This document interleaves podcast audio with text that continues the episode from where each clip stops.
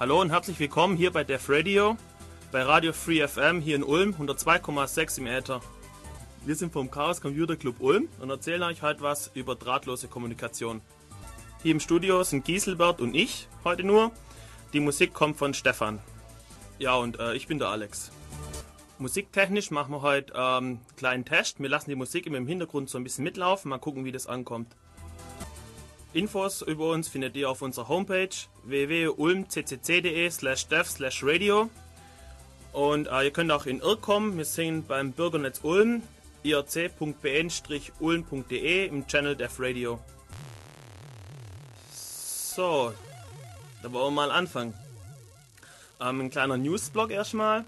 Äh, ich habe äh, gestern Abend in der CT was Interessantes gelesen. Vielleicht wissen es einige auch schon. Ähm, dass die äh, T-Online, nicht das T-Online, wer macht Mobilnetz? Nein, Mobilnetz, dazu Dings, äh, Telekom Mobilnetzprovider und äh, glaube Vodafone haben ein Problem, ja genau, T-Mobile, Entschuldigung, haben ein Problem und zwar ist es möglich, ähm, mit, den, mit Handys schwarz zu surfen, also surfen, ohne dass man bezahlen muss. Ähm, wie das funktioniert, ist ganz einfach. Das geht so, dass ähm, das Problem liegt daran, wenn ich eine MMS verschicke dann läuft es normalerweise so, dass mein Handy die uploadet an den Server, dann der Empfänger eine ähm, SMS bekommt, eine binäre SMS, die sein Handy sofort ähm, interpretiert und ausführt, daraufhin sich connected auf dem MMS-Server und sich die MMS downloadet. Und dabei bezahlt er nicht für den Download, weil ja der Absender für die MMS bezahlen soll. Soweit auch alles ganz okay. Nur das Problem ist, der ähm, Server lässt einen auch drauf, wenn es keine MMS gibt zum Abholen. Dann kriegt man halt irgendeine interne IP, mit der man vorher mal nichts anfangen kann. Man sieht halt nur die ganzen internen Hosts und kommt eigentlich nicht raus. Aber jetzt, man nimmt ein zweites Handy, wählt sich auch ein bei diesem Server und kriegt auch eine interne IP und schwupps, man sieht das andere Handy. Was kann man jetzt machen? Man nimmt seinen PC, hängt in eine TDSL Flat, hängt ein Handy ran, wählt sich ein und jetzt kann man mit dem anderen Handy mobil günstig für TDSL Flat Tarif surfen. Was ganz praktisches. Äh, ich schätze aber, das geht wahrscheinlich nicht mehr so lang, weil wenn es in der CT mal steht, ich denke mal, die reagieren ziemlich bald und dann ist es dicht. Aber ich finde es ziemlich lustig. Okay, und dann ein zweiter Teil. Ähm, der Chaos Computer Club ruft zum Boykott der Musikindustrie auf, kauft keine CDs mehr. Anlass dafür ist die, ähm, die Klagewelle der, der Musikindustrie, der IFP, gegen 68 Tauschbörsennutzer. Und zwar geht es jetzt hier in Deutschland so ab wie in Amerika schon eine Weile. Jetzt werden Leute verfolgt, die hier irgendwo in Donk oder in Kasal laufen haben oder so und sich Musik ziehen. Ähm, die Argumentation der Musikindustrie ist ganz einfach folgende: Es sei illegal, sagen die, Musik zu klauen. Und die Leute, die das machen, die müssen einfach ähm, dafür auch gerade stehen. Ähm, der Chaos Computer Club hat aber ein bisschen eine andere Ansicht. Und zwar läuft es ja so, derjenige, der die Musik ähm, gemacht hat, der Urheber, der hat sogenannte Urheberrechte. Und diese Urheberrechte, die kriegt der ähm, als Gegenleistung dafür, dass er sein Werk der freien Öffentlichkeit zur Verfügung stellt. Und ähm, bei diesem Deal ist grundlegend, dass Privatkopien erlaubt sind. Dieses Fair Use Abkommen, das ist schon lange ähm, am Laufen und eigentlich war es immer ähm, anerkannt und ist eigentlich ein Teil der Informationsfreiheit und damit auch ein Grundrecht der Menschen. Und dieses Grundrecht will jetzt die Musikindustrie beschneiden und per Gesetz quasi ähm, uns wegnehmen. Ähm, die behaupten, denen bricht der Umsatz ein, weil jetzt die Leute bloß noch Musik kopieren, anstatt zu kaufen. Nur ist es so nicht ganz, ganz wahr. Äh, man muss da das, also man muss folgendes sehen. Der Chaos Computer Club sagt, ähm, also einer, ein berühmtes Zitat, das steht auch auf der Homepage vom Chaos Computer Club, soll jetzt die Bevölkerung kriminalisiert werden, weil der Markt es nicht schafft, das Angebot für die Nachfrage zu liefern. Gesetzliche Sicherheit gegen Marktversagen auf Kosten der Freiheit. Wie kommt es, dass man mit Klingeltönen mehr Geld macht als mit Musik? Und ähm, ich finde, das sagt eigentlich schon, um was es hier eigentlich geht. Also, äh, das ist nicht so, dass die Leute nur klauen wollen und nichts zahlen wollen. Aber man muss auch mal gucken, ähm, was eigentlich so angeboten wird. Und diese Eintagsfliegen, die da hochgepusht werden, in ganzen Sendungen und so, und dann für teures Geld die, CTs, äh, die CDs angeboten werden, das taugt irgendwie nicht so. Und ähm, außerdem, was auch vergessen wird, dass die Leute über Tauschbörsen sich die Musik zwar ziehen und anhören, aber wenn es denen gefällt, kaufen sie auf die CD. Ähm, allein schon, weil sie auch die Band unterstützen wollen oder sowas. Und ja, ja? Faktoren, die auch marktwirtschaftlich noch dazukommen, ist ja, dass äh, die Musikindustrie ist nicht der einzige Sektor, dem es zurzeit nicht besonders gut gibt. Also teilweise haben die einfach nur durchschnittliche äh, Einkommensverluste, so wie alle größeren Firmen. Und naja, sich da besonders drüber zu beklagen, ist auch schon ein bisschen lustig, von wegen besonderer Situation und ihnen geht es halt einfach so schlecht wie allen anderen. Was noch dazu kommt, also de, für die USA wurde es letztens wieder eine Untersuch äh, Statistik rausgegeben, nachdem in den letzten paar Jahren äh, die Neuerscheinungen von CDs um 20% zurückgegangen sind gegenüber den Vorjahren. Und das heißt, wenn ich weniger verschiedene Titel rausbringe, kann ich auch nicht erwarten, dass die Leute jetzt plötzlich, was weiß ich, 1,25 CDs im durchschnittlich kaufen von der gleichen CD. Das ist auch noch so ein Effekt, der da einfach verschwiegen wird. Ähm, ja, man sich dann Gedanken macht, warum Peer-to-Peer-Netze so beliebt sind, ähm, da muss man vielleicht einfach sehen, dass der Preis für eine CD einfach zu hoch ist. Also wenn ich auf einem Metal-Festival bin und das sind fünf, sechs geile Bands und ich will mir von jeder eine CD kaufen, dann muss ich dafür 150 Euro oder 200 Euro hinlegen und das Geld habe ich nicht. Und äh, deswegen höre ich mir mal so ein bisschen an, was die so, so drauf haben. Wenn mir die Band wirklich gefällt, dann kann es sein, ich kaufe auf einen Ratsch alle ihre Alben. Ähm, es gibt auch viele Bands, die ich nur über das Internet kennengelernt habe. Muss man auch sagen, das ist auch eine Werbemöglichkeit für die Bands. Dann ähm, noch ein Grund, dass ich eben der, dass der CD-Kopierschutz, der drauf gemacht wird auf diesen UN-CDs, verhindert, dass ich die CDs auf manchen Playern abspielen kann. Und das ist ja mal eine Sauerei irgendwie, weil ich kaufe die CD und da kann sie ja nicht mal abspielen in meinem Player. Äh, und deswegen, wenn ich sie digital habe, dann ist das alles kein Stress. Ja, es ist ja sowieso ein bisschen Augenwischerei, von dem Kopierschutz zu reden. Eigentlich kann man ja nur einen Abspielschutz äh, produzieren, weil sobald ich das CD abspielen kann, habe ich ja die Musik und kann mit der eigentlich erstmal machen, was ich will. Also man kann ja nur sagen, okay, ich mache jetzt einen Abspielschutz. Normale Player können das Ding nicht abspielen und Verkauf dann entsprechend Programmier äh, gestrickte Programme, die das dann trotzdem wieder als Musik wiedergeben können und hofft dann halt, dass es kein anderer auch schafft im Endeffekt. Also es ist nur ein Abspielschutz, kein Kopierschutz. Weil sobald man wirklich mal eine Musik hat, ist die halt da. Mal ganz davon abgesehen, Alex sagt schon, Un-CDs, es sind ja keine CDs. Die entsprechen nicht dem Standard, ja. Ja, als, als Audio-CD müssten es ja dem Redbook-Standard von Philips kein Plan. Philips entsprechen und das tun sie ja eindeutig nicht, weil die haben ja ein absichtliche Fehler die verhindern sollen, dass normale Computer-CD-ROM-Laufwerke mit dem Ding was anfangen können. Genau, das ist der Plan. Ähm, man muss noch, noch eins sagen, dass wenn ich mal eine irgendeine ausgefallene Band, also bei mir jetzt eine Metal-Band oder andere eine Indie-Band oder weiß der Geier suche, dann suche ich mich eigentlich in Musikläden zu Tode und im Netz ist es halt ziemlich bequem. Ich hocke mich hin an den Donk und sag, ja, such mal die da und dann zack, ist sie da einen Tag später. Und äh, man sollte vielleicht erkennen, dass es einfach ein gutes Vertriebs eine gute Vertriebsmöglichkeit von Musik ist. Anstatt dagegen zu wettern, könnte man vielleicht mal versuchen, das auch kommerziell anzubieten. Und äh, wenn man das fair macht, denke ich, dass es auch ankommt. Weil es gibt auch Nachteile von den Peer-to-Peer-Netzen. Man kriegt manchmal Müll ab, man kriegt manchmal Etikettenschwindel ab.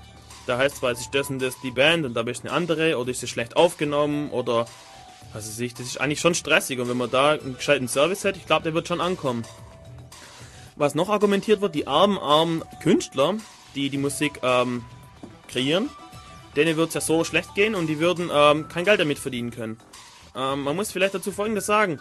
Also erstens, ähm, es wäre wunderbar, wenn jeder mit dem, was Spaß macht, Geld, Geld verdienen könnte. Also bei uns Informatikern ist es ja auch so, dass wir gern vielleicht auch andere Dinge machen würden, die so kreativ lustig sind, aber die bezahlt uns keiner. Also müssen wir das machen, was unser Chef bezahlt. Und warum soll es irgendwie anders sein bei Musikern? Wenn das nicht taugt, wenn die damit nicht leben können, müsst ihr ja was anderes suchen. Oder nebenher irgendwas machen. Das ist das eine. Und das zweite, äh, man muss mal sehen, wer bei dem ganzen System am meisten abkassiert. Und das sind halt schon die fetten Dicken, die jetzt, ähm, jetzt ihre Fälle davon schwimmen sehen. Und Angst kriegen, weil ihr altes Modell nicht mehr, nicht mehr zieht. Und äh, jetzt wollen sie gesetzlich quasi durchdrücken, dass denen, also dann ganz einfach, wir haben, ähm, denen läuft, schwimmen die Fälle davon und anstatt umzudenken und es anders zu machen, wollen sie jetzt gesetzlich alle verpflichten, dass das Modell weiterhin so existiert, wie es existiert. Und da wird die breite Bevölkerung wird da kriminalisiert. Und das ist nicht okay. Und deswegen sagen wir, kauft keine CDs. Ähm, erstens werden damit eh die Klagen gegen uns finanziert. Also wäre ich ja schön blöd. Und äh, zweitens wird dafür ähm, Entwicklung von, von Kopierschutzmaßnahmen ähm, vorangetrieben, finanziert. Und das schränkt wiederum unsere Rechte ein auf Informationsfreiheit. Ja. Und zu diesen Rechten zu Fair Use kann man ja auch noch sagen, Musik ist ja nicht das Erste, was getauscht wird, beziehungsweise was anders verbreitet wird als äh, vorgesehen. Ich meine, man kann ja mal historische Präzedenzfälle sehen und sich so die Entwicklung von Radio, Fernsehen in zum Beispiel den USA anschauen.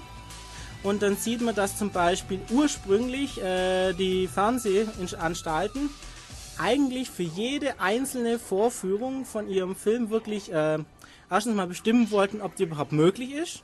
Und zweitens auch beliebige Summen abkassieren wollten, also prinzipiell so wie es jetzt mit Musik ist, wenn man mal vom Radio absieht.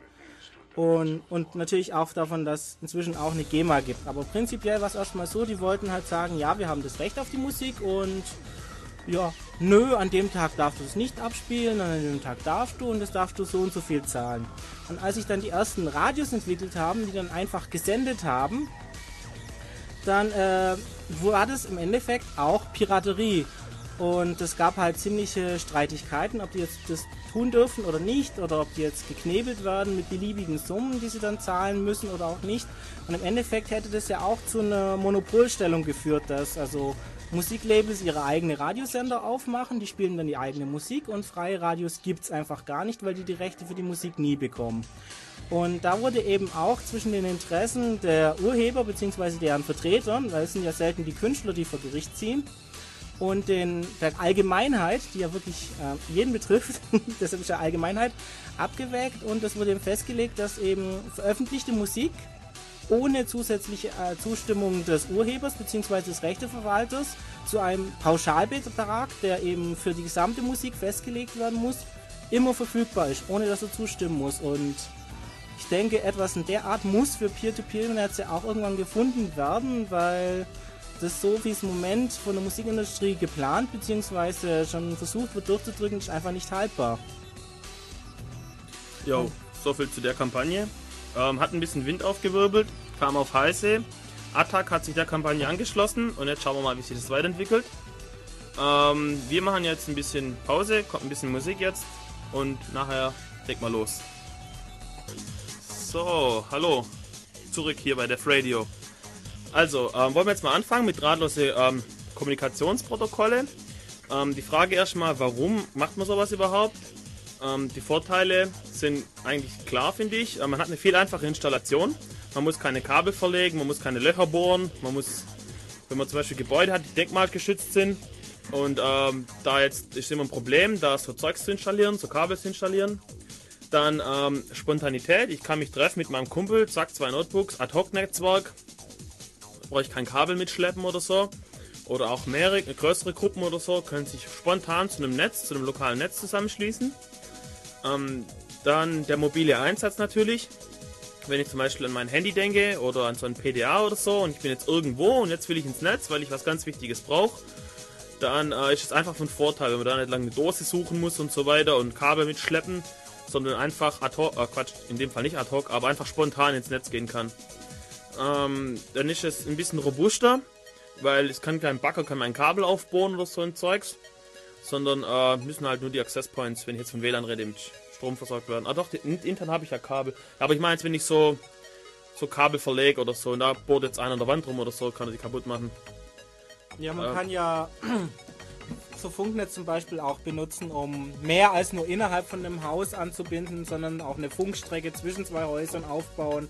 Das macht ja die Uni zum Beispiel vom Wohnheim. Haben dann einfach Funkstrecke. Ja, ich denke schon irgendwo. Aha, interessant. Oder hatten mal, bevor es das Kabel gab, aber man muss es ja nicht nur innerhalb des Gebäudes machen, sondern auch das Netz, um auf einem bestimmten Gelände da an dem Gebäude auch Netz hinzukriegen und dann ich trifft es mit den Baggern schon wieder zu, weil im Haus hat man die eher selten. die Bagger? Ja. ja, stimmt. Äh, ich glaube also, der, der, größte ist einfach, der größte Vorteil ist einfach dieser mobile Einsatz. Äh, es gibt aber auch eine Menge Nachteile. Ich habe eine schlechtere Qualität weil ich kann, Kabel kann ich abschirmen gegen äußere Einwirkungen, aber so eine Funkstrecke oder so ein, das kann ich irgendwie nicht richtig abschirmen. Ich habe also mehr Störungen drauf. Ähm, dann habe ich das Problem der Mehrwegausbreitung. Das bedeutet, dass ich, ähm, dass die Signale an irgendwelchen Wänden reflektieren und dann später nochmal beim Empfänger ankommen. Dann kriege ich so Überlagerungen und so. Und ähm, das macht alles macht meine Qualität ein bisschen kaputt. Das zieht die, äh, entweder schraubt die erforderliche Bandbreite hoch oder es zieht die äh, Bitfehlerrate auch hoch, beziehungsweise mein, meine ähm, Bitrate runter. Genau. Und dann das Problem noch, äh, dass Bandbreite teuer ist und knapp, äh, weil Problem beim Funk, der geht halt überall hin. Der hört nicht jetzt an der Mauer irgendwie auf, weil da mein Raum zu Ende ist, sondern der geht halt raus und draußen ist jemand anders, der will was anderes machen. Und jetzt störe ich ihn halt mit meinem Rumgefunke. Und deswegen wird von der äh, Post, oder früher von der Post, ähm, wurden Bandbreiten eingeteilt und gesagt, okay, von da bis da darfst du, von da bis da darfst du, von da bis da darfst du. Und das ist richtig teuer. Ein Beispiel, die UMTS-Lizenzen, da ging es eigentlich genau um das, dass man die Frequenzbereiche, in denen man funken darf, kaufen musste. Ähm, und hat man ja gesehen, wie richtig fett teuer das war. Ähm, dann ein weiterer Nachteil ist der Elektrosmog. Ähm, es, immer wieder streiten sich die Geister, wie viel, wie schädlich das ist, wenn ich jetzt hier auf elektromagnetischen Wellen ausgesetzt bin. Und ähm, ein Beispiel dafür: Es gibt ein neues, neueres Verfahren, das heißt Ultra Wideband.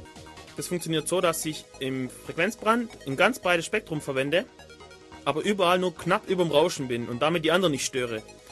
Ähm, aber breit im Spektrum bedeutet im Zeitbereich schmal, das bedeutet, ich habe Peaks. Ich habe kurze Leistungspeaks. Und ähm, wie verträglich oder unverträglich die für die Menschen sind, ist ich irgendwie noch nicht so ganz sicher. Die einen sagen, man grillt seinen Hund, wenn man telefoniert, die anderen sagen, oh, macht alles gar nichts. Auf jeden ja. Fall Elektrosmog ist ein Problem, ja? Ja, und es gibt auch eine lustige Studie, die ist noch nicht ganz so alt, die dann gesagt hat, ja, Elektrosmog ist vielleicht gefährlich, das ist noch unterhalb der Nachweisgrenze, das wissen wir noch nicht so genau, aber wir wissen schon, dass die Angst vor Elektrosmog gefährlicher ist als Elektrosmog. Jo, genau. Ähm, okay, wir hatten hier gerade Besuch. Machen wir weiter. ähm, wo waren wir? Ja, genau. Und die Sicherheit ist natürlich ein Problem. Äh, Funk jeder kann irgendwie einen Empfänger irgendwo haben und ich kann es irgendwie gar nicht richtig feststellen, wenn der hier passiv mitlauscht. Und ähm, also jeder kann empfangen. Bei WLAN ein aktuelles Problem, ähm, dass eben da diese Wardriver hier in der Gegend rumfahren und sich freuen, wenn sie irgendwo offene Netze finden und äh, dort versuchen irgendwie ein bisschen Spaß zu haben. Und ähm, ein anderes Problem ist, also nicht, es gibt nicht nur das Problem, dass jeder lesen kann, es kann auch jeder schreiben. Und äh, deswegen brauche ich ähm, Maßnahmen, die verhindern, dass ich Pakete fälschlicherweise aufnehme. Also jemand sendet ein Paket und gibt sich für jemand anders aus und ich denke, der war das und jetzt gibt es halt Ärger. Und ähm, dagegen gibt es jetzt Maßnahmen, kryptografische Maßnahmen. Also das Problem, dass jeder mitlauschen kann, da kann man verschlüsseln. Und bei dem Problem, dass jeder schreiben kann, gibt es zwei Sachen. Einmal die Authentifizierung, dass ich irgendwie nachweise, ich bin derjenige, der das, das geschrieben hat. Und ähm, die Unverfälschlichkeit mit sogenannten äh, Message Authentication Codes. Ähm, Hash-Werte ist das so ein Stichwort, erkläre ich nachher ein bisschen was dazu. Ähm, dass ich einfach die Nachricht so mache, dass sie keiner verändern kann. Und, ähm, oder wenn er sie verändert, erkenne ich das. Und ähm, da kommen wir jetzt im Bereich von Krypto. Ich will ganz kurz ein bisschen so eine Einführung zu Krypto geben. Wir machen vielleicht mal eine eigene Sendung damit. Mal schauen. Ähm, also zu den Macs zu den Message, Message Authentication Codes. Das sind ähm, Hash-Funktionen, die bilden aus irgendeinem großen äh, Schlüsselraum ab in den kleinen Bildraum. Zum Beispiel, ähm, was kann man da nehmen? Äh, mein Schlüsselraum sind zum Beispiel, weiß nicht, was nehmen wir da? Hat einfach die Nachricht, die Menge aller möglichen Nachrichten, ähm, eben binär kodiert. Und als Bildraum habe ich dann einfach ähm, im Fall vom MD5 zum Beispiel 128 Bit, ne 128 Bit Zahl. Ähm, und das sollte so sein möglich, dass ich von diesem Message Authentication Code nicht zurückrechnen kann auf den ursprünglichen Text. Äh, das geht schon von Natur aus nicht, weil äh, wenn ich von einem beliebig großen Raum in den, in den Raum der 120-Bit-Zahlen äh, mappe, dann geht es natürlich nicht eindeutig, ist klar. Und das heißt, ich habe eben äh, Kollision, was bedeutet, dass zwei unterschiedliche äh, Texte auf den gleichen Code gehasht werden. Ähm, das macht aber nichts, äh, wenn die MD5, äh Quatsch, wenn dieser Hash eben so ist, dass ich das nicht gezielt machen kann. Man spricht dann äh, von, also von zwei Dingen. Einmal die Kollisionsfreiheit, dass ich es nicht schaffe, zwei Texte zu erzeugen, die auf den gleichen Hashwert abgebildet werden. Und ähm, das zweite ist, dass ich es nicht schaffe, zu einem gegebenen Text einen anderen Text zu finden, der auf den gleichen Code abgebildet wird. Und ähm, da gibt es eine interessante Sache, die sogenannte Geburtstagsattacke, oder Birthday Attack. Also das Spielchen geht so, ich habe einen Raum voller Leute und ähm, jetzt geht es darum, wie groß die Wahrscheinlichkeit ist, dass in diesem Raum zwei Leute am gleichen Tag Geburtstag haben. Und diese Wahrscheinlichkeit ist extrem hoch. so ab ähm, 20 Leute oder so würde ich die Wette eingehen. Und ähm, das ist einfach eine statistische oder eine stochastische Sache. Und wenn ich jetzt übertrage, die Leute, ähm, das sind einfach die Texte, die da so rumliegen. Und die Geburtstage von den Leuten sind einfach die Max dazu. Die sind ja eigentlich zufällig oder sollten zu, also äh, pseudo zufällig verteilt sein, wenn der Code gut, oder wenn der Hash gut ist. Und ähm, wenn ich jetzt mit Hilfe der Birthday Attack kann ich jetzt quasi folgendes machen. Ich nehme einen Text, ähm, der gut ist und einen Text, der böse ist. Und jetzt äh, verändere ich die Texte, sodass es dem Menschen nichts ausmacht, mache ein paar Leerzeichen hin, mache noch ein paar Enters hin oder so, oder mach, tu die Rechtschreibung modifizieren, kann mir im Deutschen eh ganz bequem. Und, ähm, und jetzt mache ich das so lange, bis zwei kollidieren, bis ein guter und ein böser ähm, auf den gleichen Hashwert abgebildet werden. Und dann gebe ich jemandem äh, den guten Text zum, Sign zum Signieren. Da tut er quasi mit einem ähm, Public Key Verfahren eine Signatur leisten auf den Hash. Erkläre ich nachher ein bisschen was dazu. Und, äh, und dann tausche ich es einfach aus gegen den bösen Text. Und dann habe ich ihn halt äh, verarscht. Äh, okay. Also die zwei bekanntesten sind MD5. MD5 arbeitet mit 512-Bit Blocklänge, also der Text wird in 512-Bit Blockblöcke aufgeteilt. Dann gibt es einen in, ähm, initialen Block, das ist Zahlen von 1 bis F, so durchnummeriert, glaub. Und dann werden immer der Block und der Ausgang vom, vom vorherigen Durchlauf zusammengemurkst irgendwie und dann kommt da eine Ausgabe raus und das wird dann mit dem nächsten Block zusammengemurkst und so weiter. Ähm, SH1 funktioniert gleich, ähm, arbeitet auch mit 512 Bit Blocklänge, aber hat 150, äh, 160 Bit Ausgabe anstatt 128 Bit wie MD5 und ist deswegen ähm, sicherer gegen Kollision. Also MD5 soll man nicht verwenden, wenn es um Kollisionssicherheit geht. Okay, ähm, sollte den Hash dann zur Verschlüsselung. Ja, was? Das ist eine schlechte Idee jetzt. Äh, okay. Ähm, ja, wo war ich? Ja, genau. Äh, Verschlüsselung. Ähm, dann muss man ein bisschen abkürzen, glaube ich. Ich habe schon wieder ziemlich lang geredet hier. Äh, okay, gehen wir. Also es gibt symmetrische Verschlüsselungsverfahren. Die arbeiten so, ich habe einen Schlüssel und den nehme ich zum äh, Ver- und Entschlüsseln. Äh, oder ich kann. Ja, ne, egal.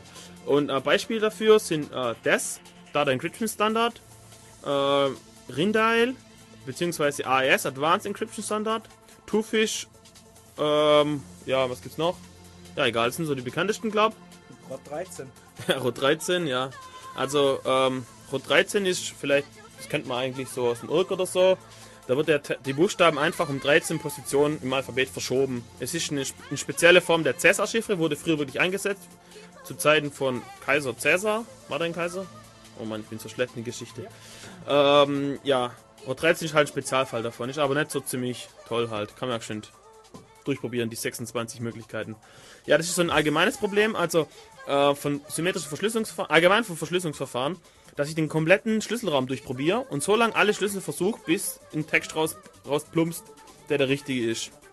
Woran ich das erkenne, zum Beispiel, ich tue IP-Pakete verschlüsseln und dann weiß ich, aha, IP-Pakete haben einen bestimmten Header, haben einen bestimmten Aufbau und auf das kann ich dann untersuchen, das was hinten rauskommt bei meinem Rumprobieren. Die sogenannte Brute Force Attacke kann man immer machen und deswegen muss man den Schlüsselrahmen möglichst hochjagen, dass das quasi nicht in endlicher Zeit oder nicht in Menschenlebenszeit möglich ist. Also gute Anhaltspunkte sind das so Lebensdauer des Universums. Ja, das, das, das ist mal auf der guten Seite dann. Genau. Ähm, deswegen ist auch das eigentlich nicht mehr so toll, weil das arbeitet nur mit 56 Bit und das ist zu wenig. Das können heutige PCs schon ähm, knacken. Und deswegen hat man später dann Triple Desk gemacht. Da wird verschlüsselt, entschlüsselt, wieder verschlüsselt mit jeweils drei verschiedenen Schlüsseln. Und dann hat, kommt man halt auf 168 Bit. Und das ist schon besser. Ähm, dann ähm, eine Besonderheit vielleicht noch zum Twofish zu sagen. Äh, Twofish kommt von äh, Counterpain Labs. Das ist von Bruce Schneier, die Sicherheitsfirma da, die Krypto-Sicherheitsfirma da.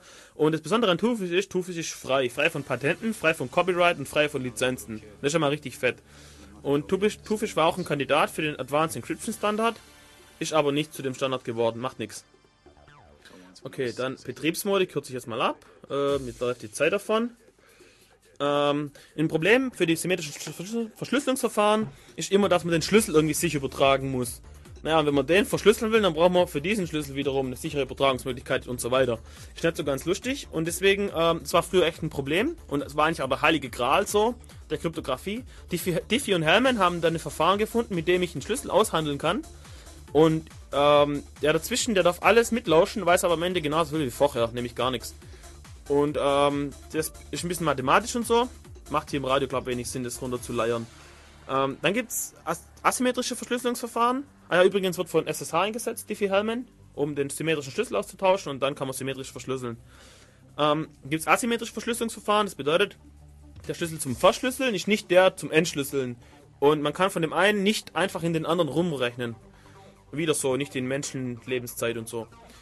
Jedenfalls, und, solange die Primzahlzerlegung nicht schnell geht. Ja, Primzahl, Moment, also Primzahlzerlegung ist zum Beispiel bei RSA. RSA verwendet das Problem, ich nehme zwei Primzahlen, multipliziere sie und das Ergebnis davon ist bekannt, aber rauszufinden, welche zwei Primzahlen zu diesem Ergebnis führen, ist schwer. Und darauf baut RSA auf. Es gibt aber auch andere, die das diskreten Logarithmus verwenden. Ich nehme einen Logarithmus in einer Rechtszahlengruppe, also so Modulo und so. Und ähm, also ich nehme quasi a hoch b ist gleich c. Und wenn ich dann a und c kenne, kann ich b berechnen. Wenn das Ganze aber modulo n ist, kann ich es nicht. Muss ich durchprobieren. Und das ist der diskrete Logarithmus und das verwendet Elgamal zum Beispiel. Und DSA, äh, Digital Signature Algorithm, ähm, ist ein Verfahren, eine Erweiterung, eine effiziente Variante von Elgamal. Und mit der kann man nur signieren. Also kurz vielleicht sagen, man kann mit symmetrischen Verschlüsselungsverfahren auch signieren. Das funktioniert so. Ich verschlüssel mit dem privaten Key und entschlüssel mit dem Public Key. Habe ich eigentlich erklärt, was Privat und Public Key sind? Habe ich glaube noch gar nicht gemacht, oder? Okay, also es gibt einen öffentlichen Schlüssel, mit dem verschlüssel ich, den kann jeder haben. Und nur mit dem privaten kann man entschlüsseln. Das ist der Trick dabei.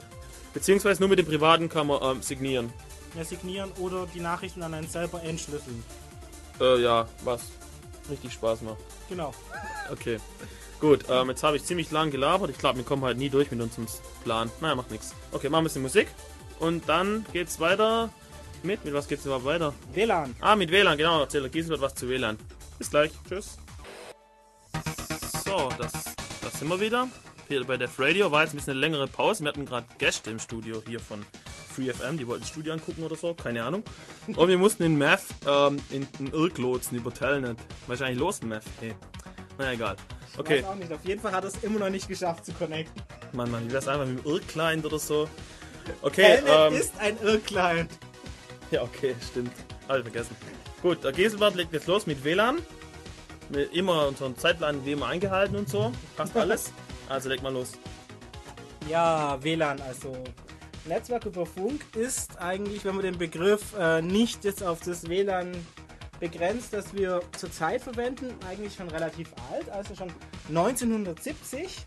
Ähm, du solltest ins Mikrofon ja. sprechen. Hat die University of Hawaii äh, das Aloha-Netzwerk, also das Aloha-Network, aufgebaut, das einfach dazu dienen sollte, die verschiedenen Inseln, weil Hawaii ist ja nicht nur eine große Insel, die man immer so schön im Fernsehen sieht, sondern eine Inselkette, um die eben mit Netz zu verbinden. Das war eben so eines der ersten. Dann gab es noch das SatNet, also Satellitennetzwerk, ging natürlich auch über Funk und hat eben verschiedene Standorte in den USA über Satellit mit äh, Standorten in Großbritannien verbunden. Eigentlich nur eins. Das waren damals noch frontale Geschwindigkeiten wie 64 Kilobit pro Sekunde. Später gab es dann noch äh, wirklich Packet Radio, also wirklich einfach nur Daten über Radio. Das waren dann immerhin schon 400 bis 1000 Kilobit pro Sekunde. Und heutzutage macht man mit WLAN ja eigentlich äh, 802.11, also den IEE-Standard, den man eben in Laptops und so findet. Bei WLAN gibt es natürlich nicht nur einfach eine Variante, das wäre ja zu einfach, sondern ein Standard ist ja nur dann richtig schön, wenn es da viele verschiedene Varianten gibt mit unterschiedlichen Geschwindigkeiten, die nach Möglichkeit auch noch ein bisschen inkompatibel sind. Sonst wäre es ja einheitlich. Genau, sonst wäre es ja ein Standard. Also zum ersten Mal, also WLAN findet im ISM-Band statt. Also, so wie auf der Rest der Welt hat auch die amerikanische Regierung beschlossen, eben Funkspektrum aufzuteilen, für manche Gebiete Lizenzen zu verlangen und andere Gebiete eben dieses ISM-Bereich, das steht für Industry, Science, Medical, also sozusagen free for all, also für jeden freizustellen, solange er eben unterhalb einer bestimmten Sendeleistung bleibt. Das heißt, man muss da keine Lizenzen verlangen, eine große Prüfung ablegen, um jetzt mit seinem Laptop per Funk einen anderen Rechner zur Verbindung aufzunehmen, was ja auch ein bisschen, naja, unpraktisch wäre. Also das sind die 2,4 Gigahertz in den vielen meisten Ländern und äh, in den USA zusätzlich noch so um 5 Gigahertz im Bereich. Dementsprechend hat eben WLAN, wobei ich jetzt bei WLAN sage immer 802.11 meine, eben zwei Teile. Einmal das, was zurzeit am verbreitesten ist, das WLAN im 2,4 Gigahertz Bereich, das bis 11 Mbit äh, Leistung bringt und natürlich ein völlig inkompatibles Netz, nämlich bei 5 GHz, das bis zu 54 Mbit liefert. Inkompatibel deshalb, schon allein aus dem Grund, dass die Hardware nicht passt. Also mit einer 2,4 GHz Antenne habe ich halt Probleme, 5 GHz Signale zu empfangen und zu senden. Und andersrum. Dazu gibt es dann eben Karten, die beides können, beziehungsweise auch noch äh, Weiterentwicklungen, Karten, die einfach diese 54 Mbit auch bei 2,4 GHz können. Also aufzusetzen ist es dann relativ einfach, wenn man erstmal wenn man dann erstmal äh, einen Access Point gefunden hat. Soll also. ich vielleicht der Chat so? Ja, okay, dann Ja, komm, rede einfach weiter. Lass, Ja. rede einfach weiter. Okay. Was wollte ich gerade sagen? Ach ja, Netzwerk, genau. Also theoretisch Netzwerkverbindung aufzunehmen ist dann ja kein großes Problem. Meistens sind die Access Points ja simpel genug, die stellt man hin, schließt man ans Netz an, also man hat ja irgendwo Internet, theoretisch, und schaltet die halt einfach an und die Standardeinstellungen sorgen schon dafür, dass man dann, mit kleinen hinkommt, einen kleinen hinkommt, einen Access Point sieht und mit dem connecten kann. Meistens läuft da auch noch DHCP drauf. Also DHCP, das kennen vielleicht auch nicht alle. Also normalerweise, wenn man mehr Rechner in einem Netz hat, dann müssen die sich ja irgendwie miteinander unterhalten können. Und damit es auch funktioniert, sollten die alle eine IP in dem Netz haben und bestenfalls auch noch alle eine unterschiedliche IP haben. Und man kann jetzt natürlich die IPs per Wäscheklammer vergeben. Dafür gibt es natürlich auch eine RFC. Es funktioniert ganz gut, wenn man viele Menschen hat, aber wenn man einfach nur mit dem Rechner connecten will, dann funktioniert eben DHCP so, dass ein zentraler Server oder auch mehrere, wobei es dann wieder Probleme gibt, wie beim Camp. Ja, wenn jeder Mac-User seinen eigenen DHCP laufen hat. Natürlich. Also, auf jeden Fall sagt ihr, bewacht eben dieser Server die seine IPs und sagt eben, hallo, ich bin hier ein DHCP-Server und wenn ihr eine IP wollt, dann redet mit mir.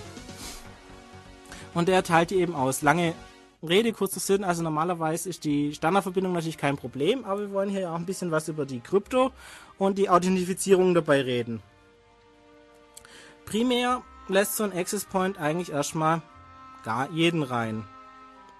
Einfach wild, jeder, der connected, kann herein, ohne dass er was kennt. Also, das wollen wir auch nicht und das hat sich die IEE, Internet Engineering, naja, Taskforce, nee, das war die IETF, eben auch gedacht, ja, da müssen wir Authentifizierung reinpacken und auch Krypto.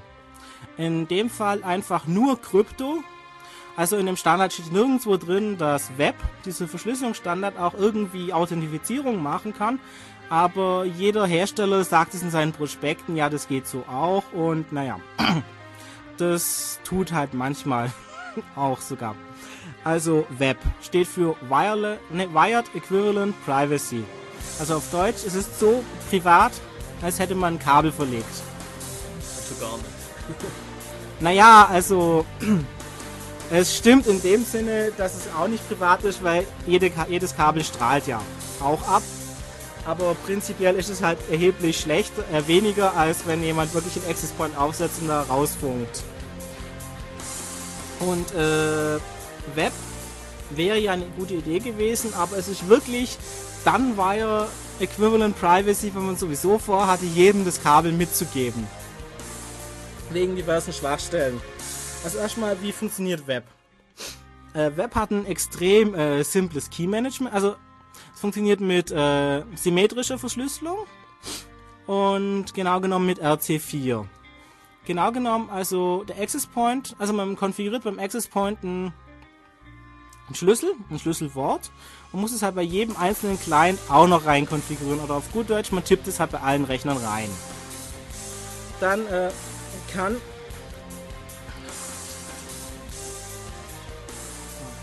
und dann kann man eben verschlüsseln. Die Sache ist die, RC4, also was ist erstmal RC4? RC4 ist eine Stromchiffre.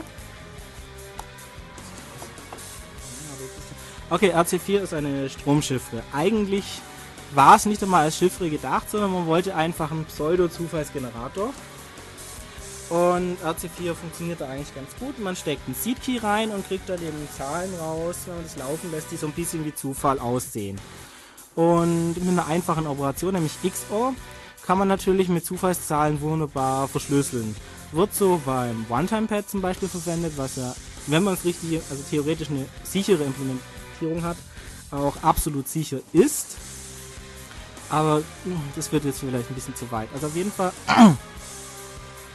Stromschiffe ist deshalb ganz praktisch, weil man hat ja wirklich einen Datenstrom, keine vorher abgesprochenen, äh, wirklich genauen Blöcke und dann immer, müssten wir immer Padding reinstecken, also nutz, nutzlose Daten reinstecken, wenn man zum Beispiel immer sagen würde, ja, die MTU der Pakete ist jetzt 1500 Bytes und ja, es macht also ein Dead Irk und haut da vielleicht 20 Bytes pro Paket raus, dann müssen wir immer 1480 äh, Bytes sinnlose Daten mit reinpacken oder halt, was weiß ich, auf das nächste Teilstück vollpacken, das ähm, wir halt gerade bearbeiten können. Das ist aus zwei Gründen schlecht. Erstens äh, haben wir unnötig Arbeit, weil man ja viel mehr verkrypten muss als sonst und man muss auch vorher noch äh, Zufallszahlen oder sonstigen Garbage produzieren.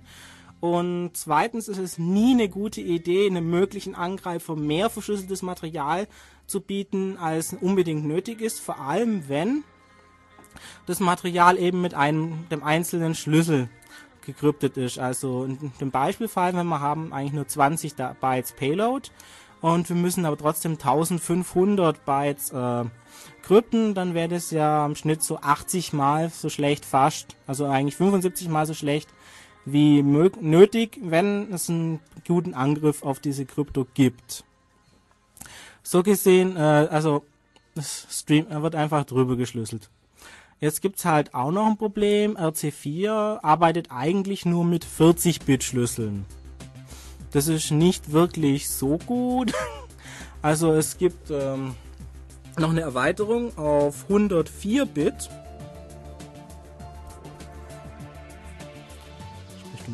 Also mit 104-Bit, aber das gehört eigentlich nicht zum RC4 Standard, aber es wird halt trotzdem so benutzt und es ist auch effektiv ein bisschen besser, wenn man keinen Angr äh, Angriff hat. Also natürlich im Handel wird es nie als 40 und 104 Bit verkauft, sondern als 64 und 128 Bit Schlüssel, was nicht ganz stimmt, aber eben seine Berechtigung daher hat, dass man nicht einfach nur RC4 verwendet, sondern zusätzlich eben auch noch ähm, äh, Initialization Vector. Also wie gesagt, wenn man möglichst viele, wenn man viele Daten äh, mit, also wenn man viele Daten mit dem gleichen Schlüssel äh, verschlüsselt, dann kann man da auf diesen Schlüssel eben äh, statistische Angriffe fahren. Also man kann schätzen, dass manche Muster eben nicht nur vom Schlüssel kommen, sondern eben auch vom Plaintext, vor allem wenn man den zum Teil kennt. Und wenn man jetzt WLAN sagt, meint man ja eigentlich, ja, da geht IP drüber. Und bei den meisten der Nutzungen geht ja nicht nur einfach nur TCP/IP drüber, sondern auch noch exakt HTTP, weil die meisten werden darüber surfen und vielleicht noch POP und SMTP machen. Also HTTP ist, wie schon gesagt, ein bekanntes altes Protokoll mit äh, festgelegten Aufbau und auch festgelegten Inhalt zum Teil, also wo was sein muss. Und wenn man dann auch noch ein bestimmtes lokales Netz hat, dann kann man auch bestimmte Informationen einfach raten. Also man sah, sieht zum Beispiel, da hat jemand ein Netz und das Ding ist so vom Namen her noch eine Standardeinstellung, also könnte man auch raten, ja die IPs werden auch so Standardeinstellungen haben, also werden die zum Beispiel alle mit 192, 168.0 anfangen und dann könnte man darauf eben statistische laufen. Und ich glaube, jetzt habe ich für den Moment schon genug geredet und wir machen wieder etwas Musik. Also mehr Musik und So, hallo, willkommen zurück. Und ähm, wir, zweiter Teil zu WLAN. Ja, wir reden immer noch WLAN und die Sicherheit oder auch Unsicherheit, die dabei ist mit Web. Also vor allem Web. Wir hatten gerade ähm, die Krypto, die da drauf läuft und warum es keine gute Idee ist, viele Daten mit dem gleichen Schlüssel zu verschlüsseln. Und das war natürlich dem Standardkomitee auch bewusst. Und deshalb haben sie noch ein bisschen einen Trick eingefallen lassen, nämlich einen Initialization Vector. Also der Access Point, der einem Client was mitteilen will, der sucht sich eine 24-bittige Zahl aus. Es könnte eine Zufallszahl sein, was eigentlich eine schlechte Idee ist, oder nur ein Counter, der einfach hochgezählt wird für jedes Paket. Und zu, diese Zufallszahl kommt eben noch, also diese Zahl kommt auch noch mit in die Entschlüsselung rein und beeinflusst eben die Ausgabe. Irgendwie muss jetzt natürlich noch äh, der Client auch an die Zahl kommen und da man vom Access Point nicht wissen kann, wie er die generiert, wird die einfach vorne an das Paket noch in Klartext drangeklebt. Also so ein Webpaket sieht also im Endeffekt so aus, dass dieser 24-bitige Initialization Vector kommt und danach die Payload komplett gekryptet, also im Endeffekt sieht es aus wie Garbage Dreck also. Und der Client kann natürlich da auch diesen Initialization Vector, den IV nehmen, mitten seine Krypto aufnehmen und das Ganze dann normal entschlüsseln. Also, was man vielleicht dazu sagen könnte, RC4 ist ein äh, Pseudo-Zufallsgenerator. Das habe ich eigentlich ganz am Anfang. Und der Initialisierungsvektor, von dem hängt die Folge ab, die er ausspuckt. Zu jedem Initialisierungsvektor gibt es genau eine Folge, die er ausspuckt. Genau, weil dieser Initialisierungsvektor heißt ja nicht umsonst. Initialisierungsvektor funktioniert eben als Seed, beziehungsweise beeinflusst den Seed. Wenn ich das richtig verstanden habe. Also Seed ist eben dieser Startwert, den man setzen muss, weil man kann da nicht einfach keinen nehmen weil nach Implementierung fängt das Ding halt wahrscheinlich auf 0 Bytes an überall und ist dann eine besonders schlechte Krypto. Beziehungsweise auch nicht immer den gleichen nehmen. okay, ist 24 Bit deshalb kommen dann die Marketing-Leute drauf, dass das Ding in Wirklichkeit 64 oder 128 Bit Krypto macht, weil sie halt, ach 40 plus 24, das könnte ja 64 geben oder 24 plus 104, das könnte ja 128 geben. Aber es ist ja nicht wirklich so gut wie eine 64 und 128-bitige Verschlüsselung, weil die 24 Bit sind eigentlich zu wenig. 24 Bit, das sind 16 Millionen Möglichkeiten, plus minus ein paar. Das hört sich schon nach relativ viel an, aber wenn man sich denkt, dass so ein Access Point 11 Mbit schafft, so ein Paket maximal 1,5 K groß ist, also K Byte, dann kann man sagen, das Ding schafft in 4, 5 Stunden sämtliche IVs durch. Und das ist, wenn die Pakete immer voll ausgenutzt werden. Wenn der Access Point den Traffic mit kleineren Paketen vollkriegt, geht es noch schneller. Also im Endeffekt verlagert man Punkt, den Punkt, dass man äh, viel, viel Krypto mit dem gleichen Schlüssel hat, nur ein bisschen später. nach hinten, weil spätestens nach 5 äh, Stunden hat man garantiert wieder ein IV, den man vorher schon hatte. Und gleiche IV und gleicher Schlüssel bedeutet gleiche Krypto. Jetzt kann man zwei von diesen verschlüsselten Dingen nehmen und XOR, weil im Endeffekt läuft da auch wirklich nur XOR als Verschlüsselung drauf. Das heißt, man kann den Unterschied zwischen den beiden Paketen bilden also den beiden verschlüsselten Paketen und kriegt nachher auch einen Unterschied zwischen dem Plaintext. Das kann man ebenfalls benutzen für statistische Analysen. Also einfachstes Beispiel, man hat jeweils deutsche Texte und verschlüsselt die irgendwie wild halt mit XOR. Und jetzt weiß man, dass zwei verschlüsselte Pakete den gleichen Key benutzt haben. Dann kann man die Differenz zwischen den beiden äh, verschlüsselten Datenpaketen nehmen und wenn da kein Unterschied ist, dann weiß man, die beiden Plaintexte haben an der gleichen Stelle auch keinen Unterschied. Also, das stimmt nicht ganz, weil. Wenn. Äh, doch, das stimmt schon. ich habe gerade nur ein bisschen falsch gleichzeitig noch nachgedacht. Ja, also, wenn zwar bei den verschlüsselten Paketen kein Unterschied ist, dann war im Plaintext auch kein Unterschied. Genau. Weil man ja die Statistik von zum Beispiel deutschen Text kennt, kann man davon ausgehen, wenn zwei Buchstaben gleich sind, dann waren es mit hoher Wahrscheinlichkeit zwei E's. Oder wenn es ein kompletter Text ist, eine Freistelle oder jeweils ein Satzende. Also zwei ähm, Punkte hintereinander ohne Unterschiede kann man fast davon ausgehen, dass es Satzende, Freistelle ist, neuer Satz anfängt. Also hat man schon mal Strukturinformationen über den Inhalt. Man kann versuchen, Worttrenner zu finden. Man kann schätzen, wo E's liegen könnten mit äh, den nächsten paar häufigsten Buchstaben im deutschen Text. N zum Beispiel, hat man noch ein paar Anhaltspunkte. Also mit genug Paketen kann man da statistische An Analysen drauf fahren lassen. Und das wäre eigentlich schon schlimm genug. Aber Web hat noch ein paar andere lustige Sachen. Alex hat ja auch angesprochen, man kann böse Pakete versuchen in äh, authentifizierte Systeme einzuschleusen. Nun, äh, Web authentifiziert nur in dem Sinne, als dass äh, jemand, der in ein webverschlüsseltes Netz Sachen einschleusen kann, ja offensichtlich den Key kennen muss. Weil sonst könnte er das ja nicht tun. Nimmt man mal an. Also das wird oft als Authentifizierung angesehen, weil der andere muss ja auch den Key kennen. Das ist natürlich keine echte Authentifizierung, und das kann man auch ausnutzen, beziehungsweise man nutzt noch etwas anderes aus.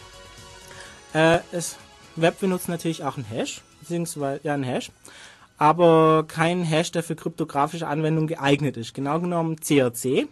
Der ist wunderbar, wenn man Fehler in Paketen finden will, die eben durch Übertragungsfehler entstanden sind. Also zufällige Fehler. Ja, also wenn jemand aufs Kabel getreten ist oder jemand wild irgendwie in das Kabel reinfunkt, zufälligerweise, Streustrahlung, ein schlechtes Kabel oder einfach nur schlechte Luft. wenn wir über WLAN reden, das kann man wunderbar finden und auch relativ gut korrigieren. Aber es eignet sich eben nicht, um böswillige Fehler zu aufzudecken, die absichtlich eingeschleust wurden, denn äh, CAC arbeitet, wie heißt es schön, linear. Das heißt, wenn ich an einer bestimmten Stelle in dem Plaintext oder auch ja, in dem Plaintext Bit ändere, also flippe, dann weiß ich, welche Bits ich in der Checksum, das ist nämlich eigentlich nur eine Checksum, kein echter Hash, ändern will, äh, auch flippen muss. Unabhängig von den Daten, die in dem Rest von dem Plaintext drinstehen, unabhängig davon, wer, wer das Bit vorher hatte. Das heißt, wenn ich von dem Paket schon annehmen kann, das hat diesen und jenen Inhalt, dann weiß ich ja, an welcher Stelle ich flippen muss. Und wenn ich das richtig mache, dann kann ich auch die Checksum entsprechend flippen. Und dann habe ich ein Paket, das ist ja von dem Client, der irgendwas, also prinzipiell sieht es so aus, ich höre zu. Jetzt schickt der Client, von dem ich ein Paket los. Das ist ja richtig verschlüsselt, hat auch die richtige Checksum drin. Und ich nehme an, dieses Paket enthält bestimmte Informationen, also zum Beispiel ist es ein IP-Paket, das ist HTTP und da drin steht natürlich auch eine schöne IP-Adresse drin, die ich raten kann, wie ich vorher gesagt habe. Man weiß, wo die IP-Adresse ist, man kennt relativ viel über den Inhalt der IP-Adresse. Also kann man ja anfangen, die, die IP-Adresse zu ändern. Die ersten drei Bytes, wie gesagt, könnten 192.168.0 sein. Also kann man ja sicher sein, dass man das richtig ändern kann. Das letzte Byte, das kennt man normalerweise nicht. Sind aber nur 256 Möglichkeiten, also kann man das einfach 256 Mal äh, ändern und dann auf Erfolg warten. Okay, was ist Erfolg? Ich habe zu, im echten Internet einen Rechner stehen, der lauscht. Möglicherweise auf Port 80, vielleicht auch auf allen. Jetzt schnappe ich mir so ein Paket, das in dem verschlüsselten Netz unterwegs ist, ändere die IP entsprechend dass die auf meinen bösen Rechner im Internet zeigt und schleust es wieder ins Netz ein, indem ich es einfach wieder broadcaste. Der Access Point schnappt sich das Paket, entschlüsselt, checkt die Checksum, die ist wieder in Ordnung und leitet es weiter ins Internet. Das, wenn ich die letzte, letzte Byte richtig geraten habe und wenn ich auch richtig geraten habe, dass die IP am Anfang stimmt, dann schickt der Access Point mir das Paket, das er freundlicherweise entschlüsselt hat, direkt mir zu, dem bösen Angreifer. Also muss ich gar nicht selber groß irgendwie die Verschlüsselung cracken oder so. Ich kenne nachher ja auch direkt erstmal das Passwort gar nicht, sondern ich lasse einfach den Access Point mir das unverschlüsselt zuschicken. Ganz brav und lieb. Das wäre ja auch schon schlimm genug. Aber Web hat auch noch ein paar zusätzliche. Also Web ist so der, der super GAU, würde man mal sagen, oder? Ja. Also Web ist ungefähr so, als wenn ich auf mein Fahrrad ein Bitte, bitte nicht klauen Schild draufklebe. vielleicht hält sich jemand dran, vielleicht auch nicht. also auf jeden Fall gibt es eben bestimmte IVs. Wenn die vorliegen, dann beeinflusst der Key mein Verschlüssel, also das Ergebnis der Verschlüsselung stärker als eigentlich vorgesehen ist. Genau genommen, wenn ein bestimmter IP IV vorliegt, dann kann ich mit einer Wahrscheinlichkeit von, lasst mich jetzt lügen, ich glaube ein 20. Prozent, glaube ich, ähm, Aussagen über den Kiefer aus, äh, treffen, die mit der Wahrscheinlichkeit zutreffen. Das hört sich jetzt noch nicht so schlimm an, aber wenn man sich denkt, wie viele Pakete da wirklich drüber gehen und wenn da öfters äh, Weak Packages, wie das so schön heißt, drüber gehen, dann kann man relativ schnell ein, also ein Gleichungssystem, wenn man das noch aus der Schule kennt. Man hat viele, viele Unbekannte und ein paar Gleichungen. Und jedes Mal, wenn so ein Weak-Package drüber kommt, kriegt man halt noch eine zusätzliche Gleichung mit Bedingungen dazu. Und irgendwann kann man das Ding halt lösen. Und lösen bedeutet in dem Fall, man kennt das Passwort. Und das ist in dem Fall wirklich so ein Angriffspunkt, der Web einfach zunichte macht. Außer natürlich haben Hersteller noch angefangen, diese Weak Packages zu vermeiden, aber das sorgt halt dafür, dass diese alten statistischen Angriffe bzw. das Einschleusen eben noch einfacher wird, weil man hat eben nicht mehr diesen 24-Bit äh, Schlüsselraum, den man also Schlüsselraum für IV, den man vorher hatte, sondern entsprechend weniger. Und es wird eben weniger und nochmal weniger und vielleicht findet man zu diesen Weak Packages und noch Packages, die nicht ganz so weak sind und das schränkt sich eben immer mehr ein, als insgesamt Web ist eigentlich ein Desaster. Also alles in allem, äh, man kann es auch weglassen. Man hat in etwa die gleiche Sicherheit. Naja, also rein technisch hat man die, fast die gleiche Sicherheit ohne Web, aber rechtlich könnte es noch anders aussehen, weil Leute dringen ja in WLANs nicht nur ein, weil sie die Daten haben wollen, sondern vielleicht einfach auch, weil sie das Netz benutzen wollen, weil man ja auch am Internet hängen könnte. Ja, genau. Und okay, man kann eine hohe Telefonrechnung kriegen. Das ist strafrechtlich noch nicht relevant, aber es könnten ja auch illegale Aktivitäten über den Zugang gehen. Also Schlagworte sind immer so Kinderporno, Angriff auf Rechner, Spam. böse Cracker, ja Spam, Spam eben.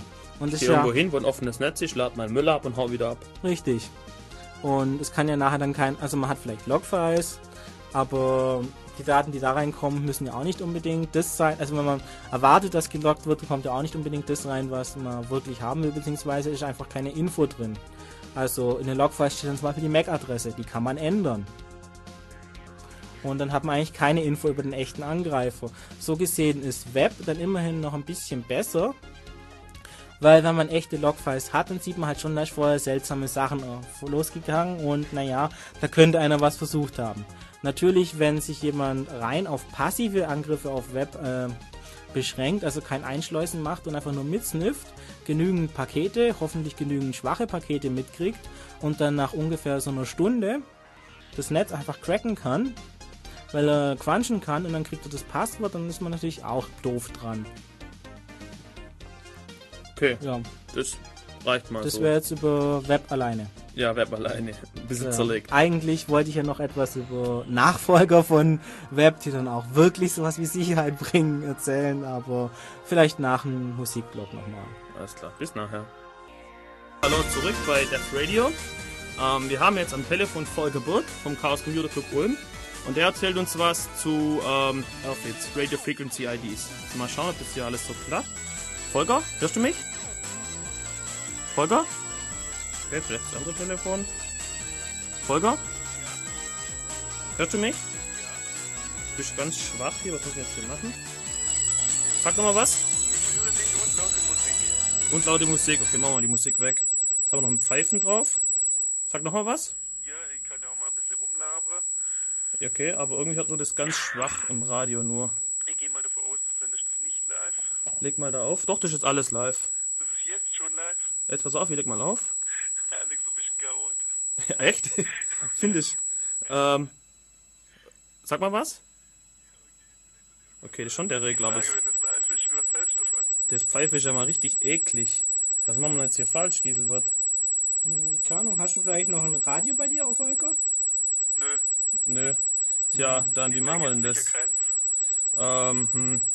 Tja, das ist jetzt irgendwie ungünstig. Ja, dann machen wir das vielleicht so übers Telefon und wir reden dann so rein, oder? Ist das geschickt? Sollen wir es mal probieren, ob das geht? Einen Moment, ich nehme mal den Hörer wieder. So, hallo? Ja? Jetzt muss ich eigentlich runterfahren. Hallo? So, jetzt red mal was.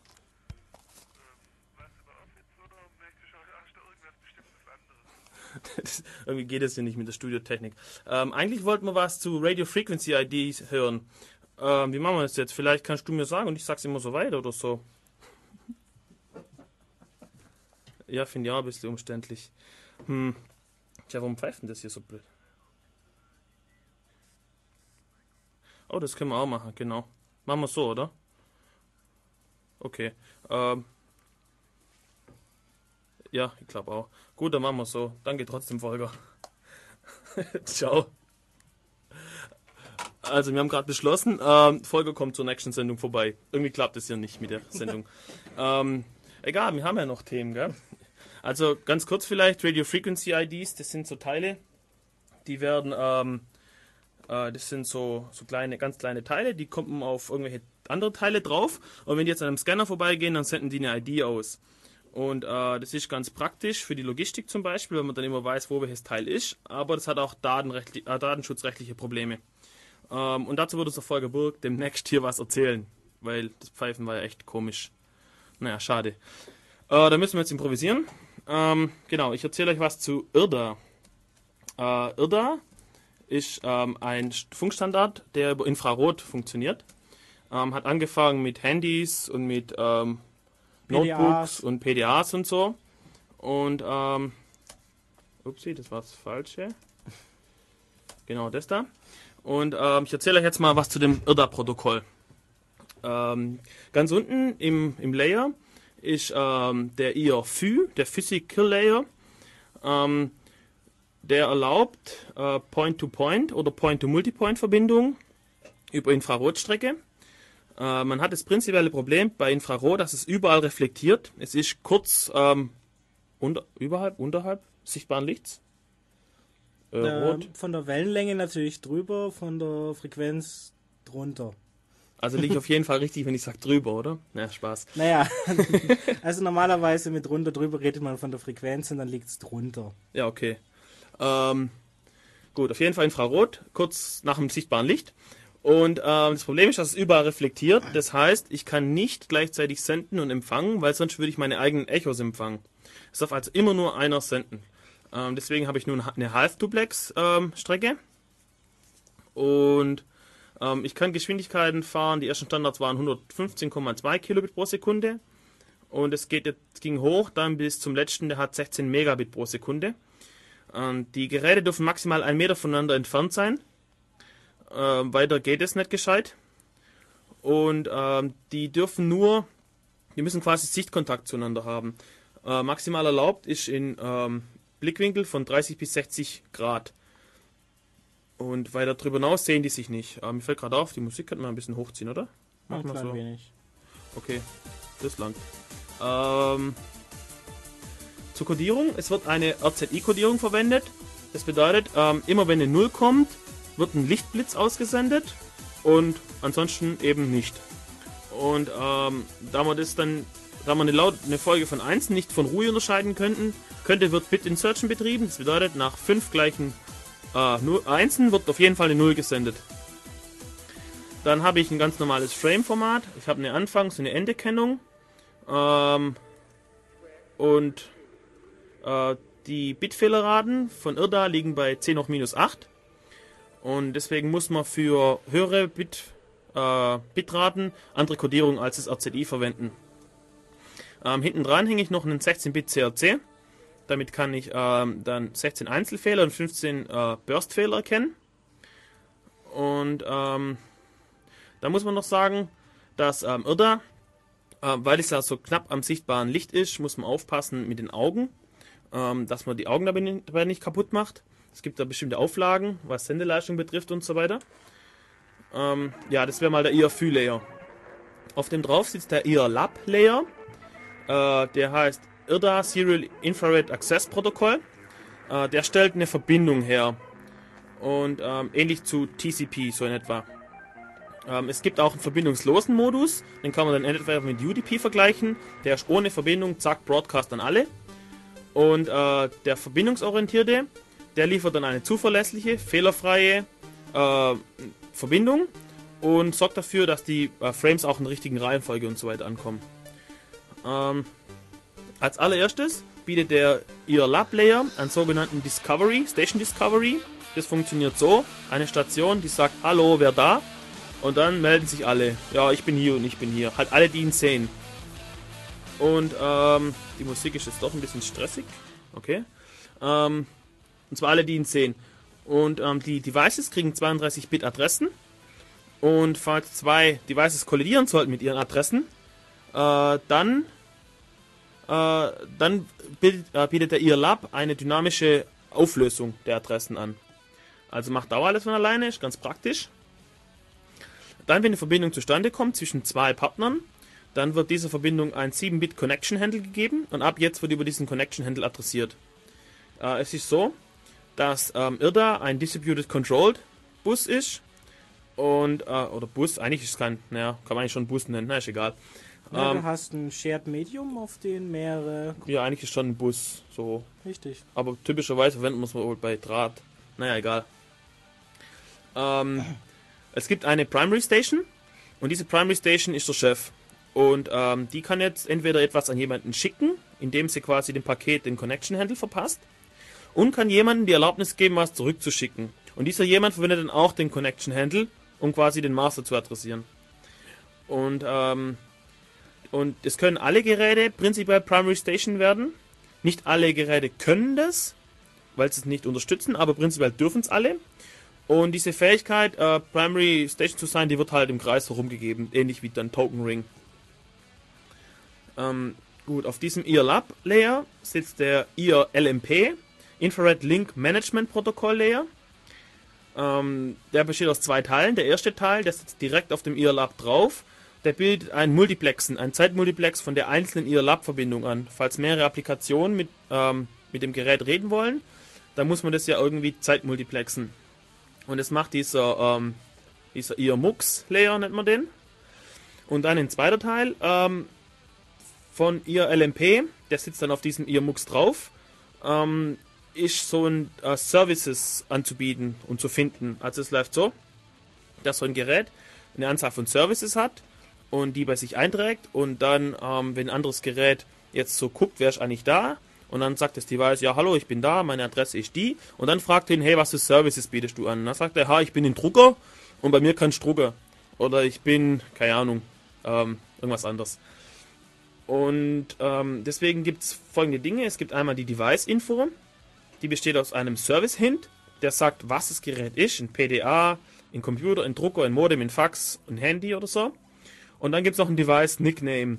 Ähm, der besteht aus zwei Teilen. Erstmal wird das Character Set angegeben, ob das jetzt ASCII ist oder ob das äh, Latin One kodiert ist oder wie auch immer. Und dann kommen 0 bis 23 Oktet-Namen. Und die Namen, die kann man dann eben sagend wählen, sodass der Anwender damit was anfangen kann und sieht, ah, ich habe jetzt meinen Drucker, bla, und ich habe mein Handy, bla. Ähm, okay. Und dann gibt es noch ähm, Services. Und äh, es gibt immer ein Service, und zwar der Class, das Class-Device, ähm, was eben der Device-Info entspricht. Das haben alle Geräte. Und alles weitere ist vom Systemdesigner äh, frei wählbar. Der sagt, okay, die und die Services möchte ich reintun. Selbst die Attribute der Services sind frei wählbar. Äh, muss halt dann, es gibt dann eben andere Protokolle, die sich damit beschäftigen, was jetzt wie da ähm, vergeben werden soll. Aber IRDA selber ist das egal. Und ähm, ja, und dann läuft dann quasi so, dass das Gerät erstmal sagt, hallo, wer ist da? Und dann melden sich ein paar und dann sagt er, du, wie viel Services bietest du an? Und dann sagt er, hat drei Stück und dann polter jeden einzelnen und sagt, ja, gib mir mal den, gib mir mal den und dann sucht er sich einen aus. Und dann wird eine IR-LMP-Verbindung hergestellt. Und da können mehrere gleichzeitig existieren, ähm, parallel. Und ähm, der IR-Mux, der tut es dann zeitmultiplexen.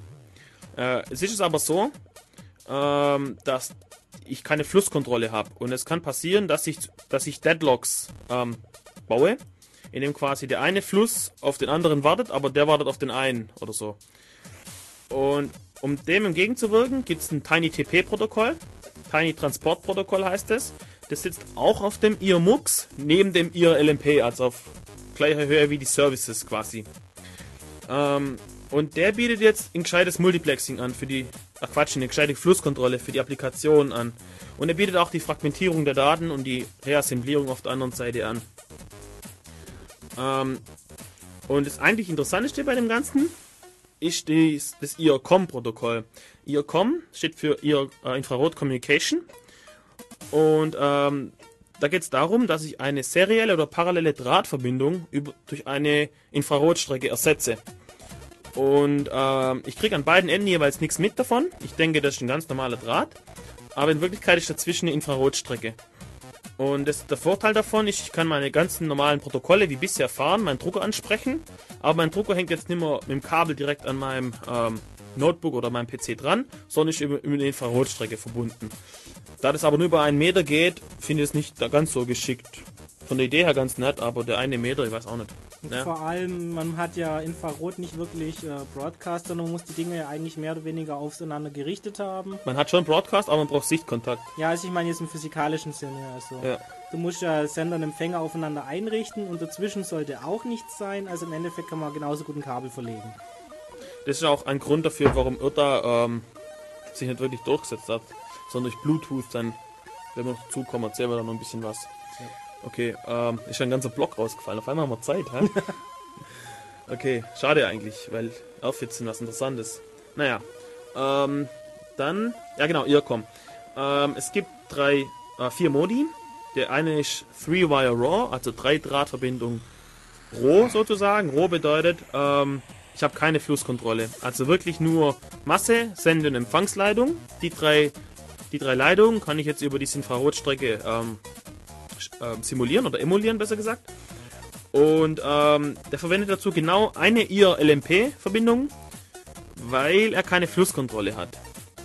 Ähm, und das, wenn man da mehrere macht, dann kann es wieder zu diesen Deadlock-Geschichten kommen. Das ist nicht so gut.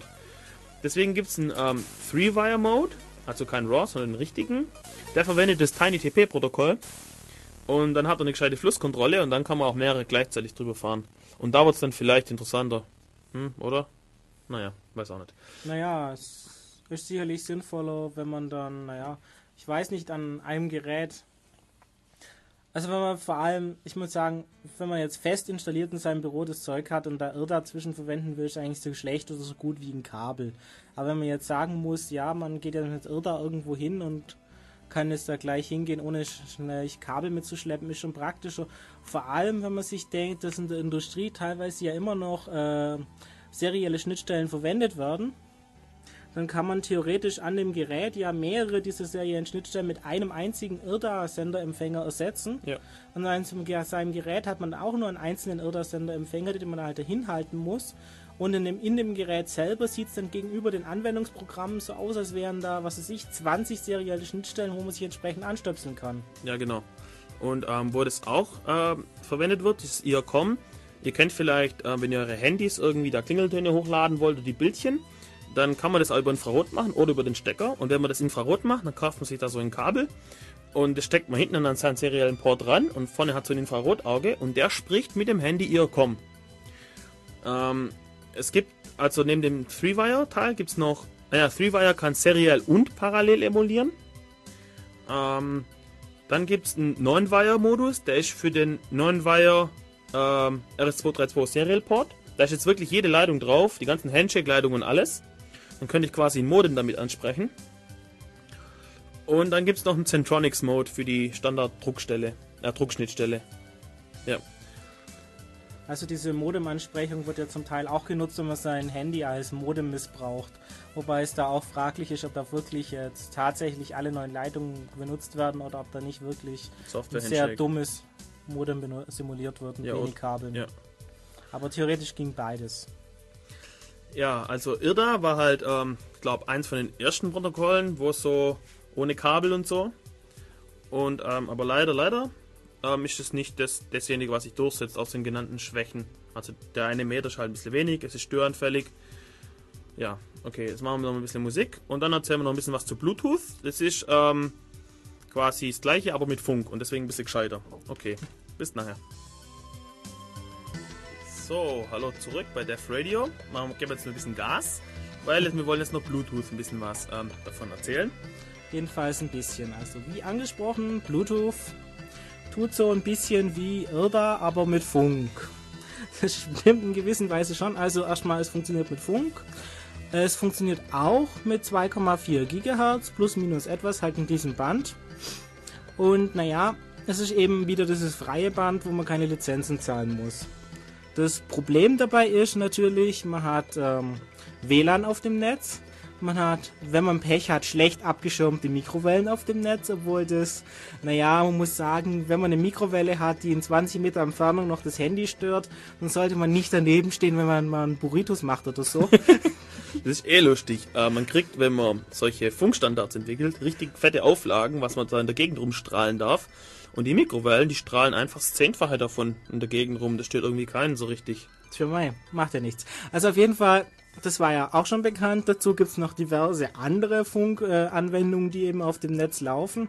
Und deshalb hat man sich bei Bluetooth schon gedacht, naja, das sollte vielleicht ein bisschen dagegen geschützt sein, weil man sieht's vielleicht bei WLAN. Also bei WLAN, was ich noch vergessen habe zu erwähnen, man hat ja prinzipiell erstmal 13 Kanäle. Und damit, äh, die sind einfach durchnummeriert, 1 bis 13, und damit äh, zwei WLAN-Access Points sich nicht gegenseitig stören, sollten da zwei Kanäle dazwischen sein. Das heißt, mehr als drei oder vier Access Points kriegt man in Reichweite voneinander sowieso nicht unabhängig voneinander hin. Jede weitere, wenn die ein bisschen näher kommen, stören die sich ziemlich stark. Und Bluetooth funkt ja auch in diesem Band, also man kennt das Band, man weiß, das sind Störungen, also muss man sich ja dagegen entwickeln. Nun, die Idee bei Bluetooth ist, dass nicht immer die gleiche Frequenz benutzt wird, wenn man eine Verbindung hat, sondern es wird Frequency Hopping benutzt, also ständiges Frequenzwechseln. Und das ist ziemlich hektisch, also teilweise mit 1600 Frequenzwechseln pro Sekunde. Das ist ehrlich gesagt ein bisschen übel. Hat natürlich den Vorteil, dass wenn eine Frequenz oder auch ein ganzes Frequenzband gestört ist, man dann entsprechend ausweichen kann. Also je nachdem, wie die Dinger entwickelt sind, sind sie auch ein bisschen intelligenter und weichen dann zeitlang von äh, Teilgewändern komplett aus, wenn das besonders schlecht ist. Also auf jeden Fall äh, sollte es schon mal dafür sorgen, dass Störungen eben nicht dauernd durchdrücken. Also wenn man dauerndes Störsignal auf ein paar Frequenzen hat, dann verliert man halt immer bloß ein Stück der Kommunikation und das kann man ja merken und dann neu senden. Dann bricht zwar die Datenrate zusammen, aber man hat halt trotzdem noch eine Verbindung. Das wird manchmal immer noch als Sicherheitsfeature verkauft. Ist natürlich völliger Schwachsinn, weil äh, schon normalerweise zwei Geräte, wenn die miteinander kommunizieren müssen, müssen die sich ja irgendwie wissen, bei welchen Frequenzen sie sich aufhandeln. Also muss ja äh, entweder A bekannt sein, welche Art von Frequenzwechselschemen es überhaupt gibt. Und die Geräte müssen sich auch noch untereinander absprechen, welches Schema sie verwenden wollen. Beziehungsweise das Gerät, das, äh, das als Master agiert, muss es halt vorher bekannt geben. Und da kann man natürlich genauso zuhören wie sonst auch und kriegt das Schema eben auch mit. Also das ist wirklich kein Sicherheitsfeature, auch wenn es immer noch behauptet wird. Nun gut, ich habe schon gesagt, Master. Also, ähm, üblicherweise gibt es eben verschiedene, also zwei grundlegende Arten von Weisen, wie sich Bluetooth-Geräte miteinander vernetzen können. Also bekannt ist normalerweise ein Pico-Netz. Pico-Netz besteht daraus, dass eben ein Master agiert, der das Netz kontrolliert, zuteilen kann, wann jemand reden will, also was sagen darf und auch den Slaves, wie es wieder passenderweise heißt. Das dürfte sich in Kalifornien wahrscheinlich auch wieder irgendwann ändern.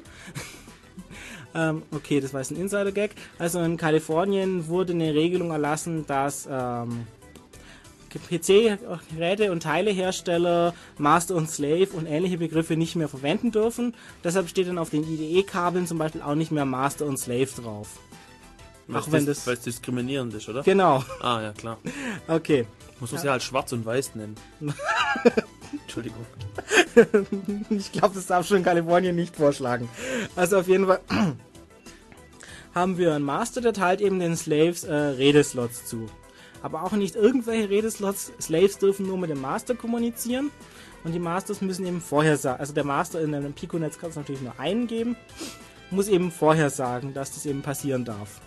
Dann können sich solche Pico-Netze, und die sind wirklich Pico, also ein Master, sieben Slaves, wenn man dann auch mehrere Leute in einem Konferenzraum hat, die jeweils ein PTA dabei haben und man hat vielleicht noch einen Drucker per Bluetooth angeschlossen und man will sein Internet vielleicht noch über Bluetooth in den Konferenzraum reinballern, dann wird man da relativ unglücklich mit einem Pico-Netz. Dann gibt es noch sogenannte Scatter-Netz. Das besteht im Endeffekt daraus, dass eben ein Master für ein Pico-Netz in einem anderen Pico-Netz noch schnell Slave ist. Der bridge dann sozusagen für die anderen und baut dann eben zusammen ein größeres Netz auf. Nun, was für Geräte sind eigentlich in Bluetooth drin und was können die tun?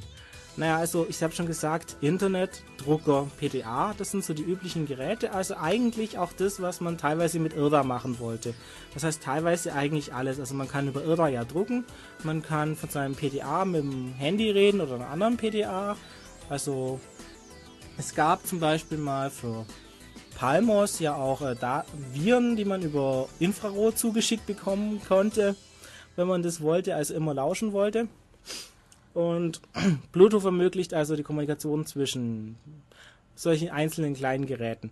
Wie in IRDA besteht also zusätzlich zu dieser physikalischen Kommunikationslayer, die erstmal das herstellt, noch eine Layer, auf denen eben auch die Geräte sagen, was sie eigentlich tun können. Da gibt es dann so verschiedene Profiles, wie das, äh, was war ein Freehand äh, es gibt ein Telecommunication Profile, Printing Profile, es gibt einen ganzen Packen Profiles zum Datenaustauschen. Die sehen dann teilweise relativ ähnlich aus, machen auch was ähnliches und je nach Hersteller kann man dann auch Pech haben, dass die verschiedene von diesen Profiles für das gleiche aussuchen und die halt nicht miteinander kommunizieren können. Also, es funktioniert dann eben auch wie in Irda gezeigt, dass eben jemand eben fragt, wer ist eigentlich da und kannst du drucken zum Beispiel. Und dann sagte ja, ich bin ein lustiger Drucker, ich kann, was weiß ich, Postscript von diesem Level und ich schaffe schwarz-weiß und wenn du mich unbedingt hauen willst, auch Farbe, aber ganz langsam. Und dann kann sich eben so ein Anwender bzw. ein Anwendungsprogramm sehen, ja, ich habe hier und dort einen Drucker und die können dieses und jenes und die kann ich dann mal verwenden. Natürlich äh, hat man bei Bluetooth auch an Verschlüsselung gedacht. Bloß da ich mich jetzt auf diese Krypto nicht wirklich so vorbereitet habe, kann ich da nicht so genau was dazu sagen. Aber es ist halt wieder, auch bei Bluetooth zeigt sich, dass nur wenn man eine Krypto verwendet, die offenbar gar nicht so schlecht ist, heißt es noch nicht, dass man ein sicheres System hat, weil die Verschlüsselungsaushandlung zumindest, das weiß ich, ist relativ lustig. Da entscheidet nämlich natürlich der, der am schlechtesten ist. Das heißt, wenn ich, also man kann ja als Angreifer ein Gerät in ein Pico-Netz mit reinbringen und es sagt, ja, ich kann nur ganz, ganz, ganz schlecht verschlüsseln. Zum Beispiel 8-Bit. Genau. 8-Bit. Und dann wird natürlich jeder, der mit dem reden will, auch nur mit 8-Bit verschlüsseln. Das hört sich jetzt erstmal nicht so schlimm an, aber. Ja, das ist doch ziemlich schlimm, weil 8-Bit, das kann der PDA on the fly entschlüsseln. Richtig, das kann er zwar, aber man denkt sich ja erstmal, ja, okay, das ist ja bloß zwischen dem und dem anderen und das mache ich ja nicht mit jedem. Und vor allem, man möchte ja vorher erstmal sagen, ja, ich möchte ein Minimum festlegen theoretisch können Geräte auch sagen, ja, ich möchte nicht unter dieser Verschlüsselung mit anderen kommunizieren und wenn einer bloß 8-Bit kann, dann redet man mit dem halt nicht. Ja, das machen die Hersteller aber nicht gern, Richtig. weil dann heißt dein Gerät tut nicht. Richtig, dann ist nämlich das Problem, ja, es ist nicht, der User sieht ja nicht, ah, das, der dumme äh, Drucker, den ich mir gekauft habe, der kann bloß 8-Bit verschlüsseln, sondern er sieht, ich kann mit meinem dummen Handy nicht auf dem Drucker drucken. Und dann geht er eben zum Handyhersteller. Und er wird ihm schlecht erklären, ja, das ist gut, dass du nicht auf den Drucker drucken kannst. Weil das glaubt man nicht. also ist das mit der Verschlüsselung auch so eine Sache, die, naja, erstmal ins Laufen kommen muss. Jo, ähm, sind wir auch durch, oder? Zwei Minuten haben Zwei wir noch. Minuten? Ja, okay. Das ähm, reicht vielleicht für Ansagen. Genau, wir haben morgen ein Chaos-Seminar.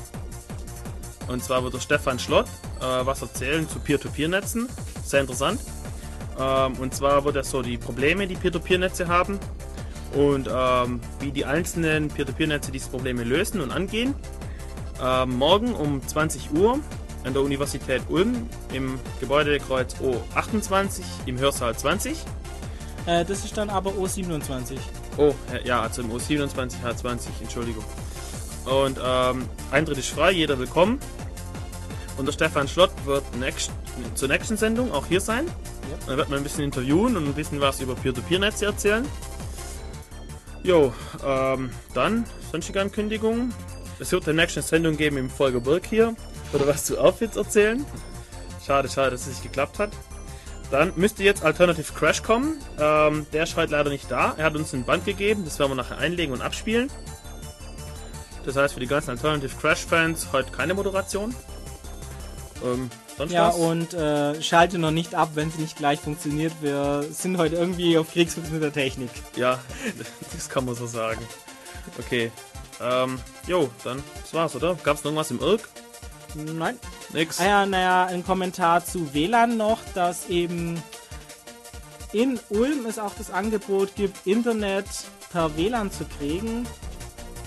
Also, ich glaube, per, also die Firma, also ist der Internet Ulm Neu-Ulm Verein, der relativ billig in manchen Gebieten Ulms, also Teil Mehringen, Umgebung Uni, äh, Teil Memminger Straße eben Funknetz anbietet mit bis zu 5,5 Mbit, was dann doch ein bisschen schneller ist als Flat, DSL Flat von Telekom zum Beispiel. Und auch äh, relativ billig sein soll. Also wer sich das mal anschauen will, www.in-ulm.de slash Dienste slash Funknetz geht dann genau zu diesem. So, ansonsten sind wir froh, dass wir die Sendung jetzt hinter uns haben. Ganz chaotisch. Eigentlich hätte der Frank Kargel was sagen sollen zu WLAN und Bluetooth. Aber der ist Vater geworden. Gestern, glaube oder vorgestern. Und dementsprechend kann er jetzt nicht da sein. Muss auf seine Kinder aufpassen und ins Krankenhaus. Äh, Glückwunsch erstmal an ihn. Ja. Vielleicht kommt er mal wann anders. Ähm, ansonsten waren nur wir zwei dieses Mal da. Alle anderen sind irgendwie verflogen und so. Also war ziemlich chaotisch. Aber ich glaube, war jetzt doch okay. Ähm, dann Dank ans Bürgernetz, dass wir den Irksau verwenden dürfen. Und ähm, an die Universität, dass wir da die Ressourcen verwenden dürfen. Muss auch mal gesagt sein. Jo. Ansonsten, ja, morgen Chaos-Seminar und tschüss. Und ciao.